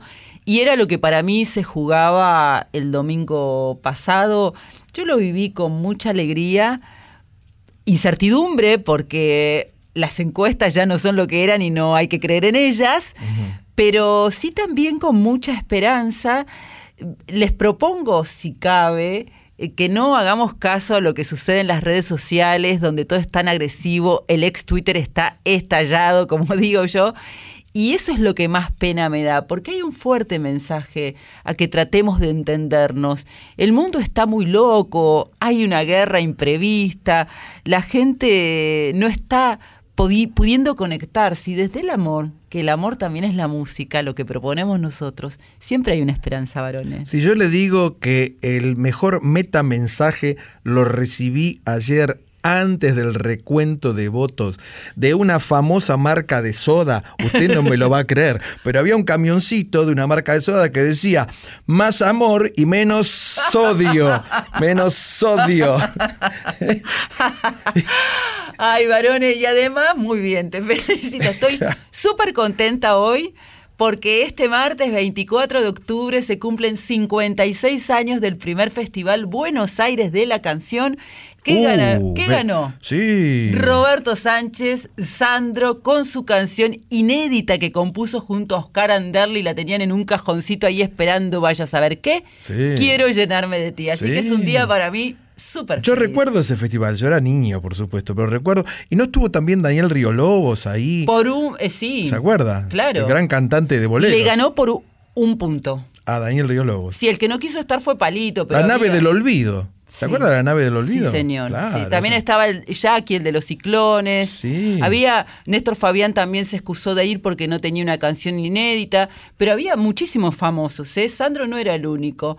Bueno, no traje ninguna referencia. Cuentan que Sandro no quiso esperar a, a- a la evaluación del jurado y se fue a tomar un café al lado. ¿Cómo fue ese? ese- Él contaba así en chiste que, que se fue con Oscar Anderle, que él estaba muy nervioso, muy nervioso. Estaba de smoking, era otro Sandro, no era el rockero, ya era un, un Sandro romántico. Claro. Y se fue enfrente y que el mozo, que era un español, por lo menos él así lo visualizó, le dijo si él era Sandro, que lo estaban buscando. Y cuando Sandro te lo contaba, lo imitaba el mozo, no- que no sé qué, qué ha ganado usted.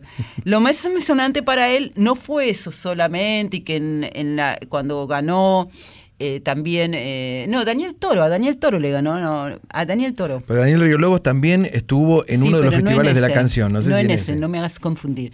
Bueno, nada, por eso es muy lindo y a mí me contó cómo fue para él ese día.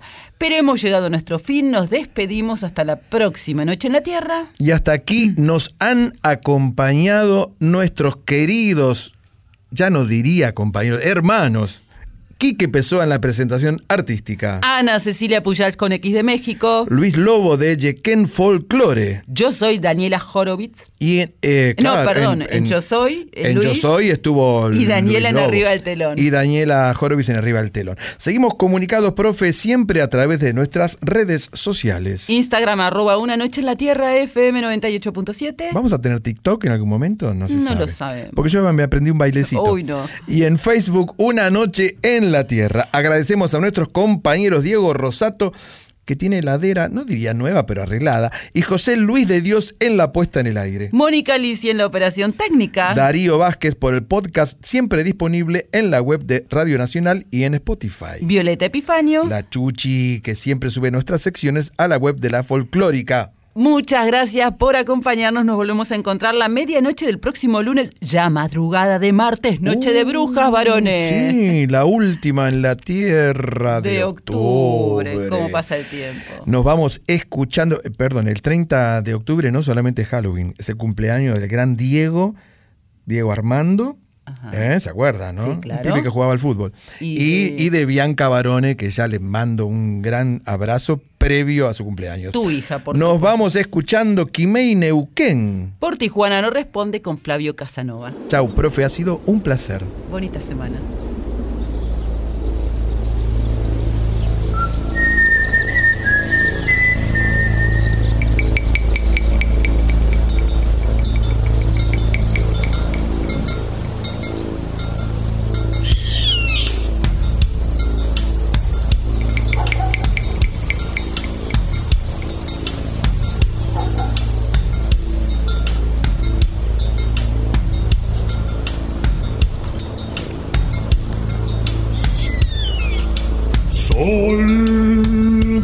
Los arenales,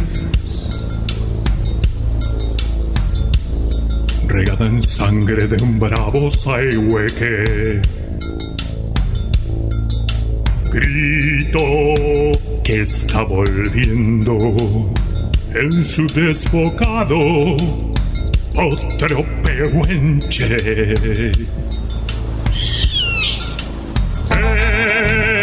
Cielo la honda noche. Se oye del viento la serenata. Tu voz la luna prende en la negra simba de mi araucana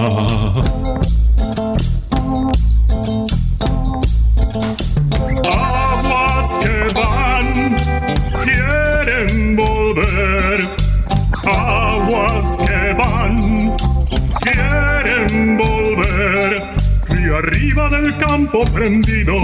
Neuquén Quimei Quimei Neuquén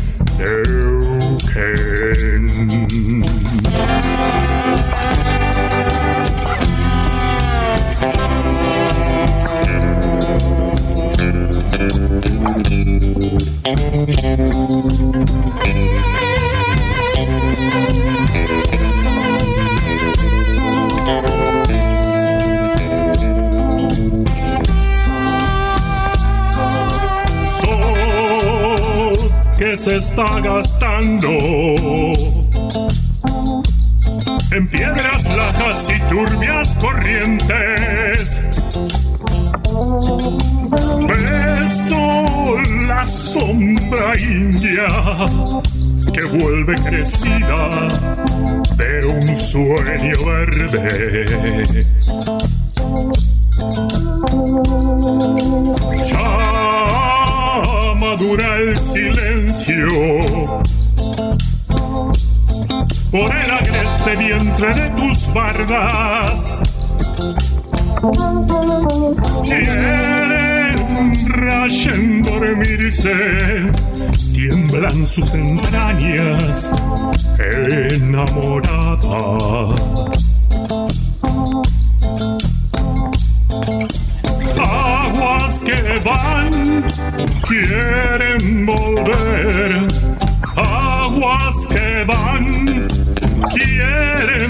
Volver. Río arriba del canto prendido, Neuquén, Quimei, Quimei, Neuquén. Neuquén, Quimei, Quimei,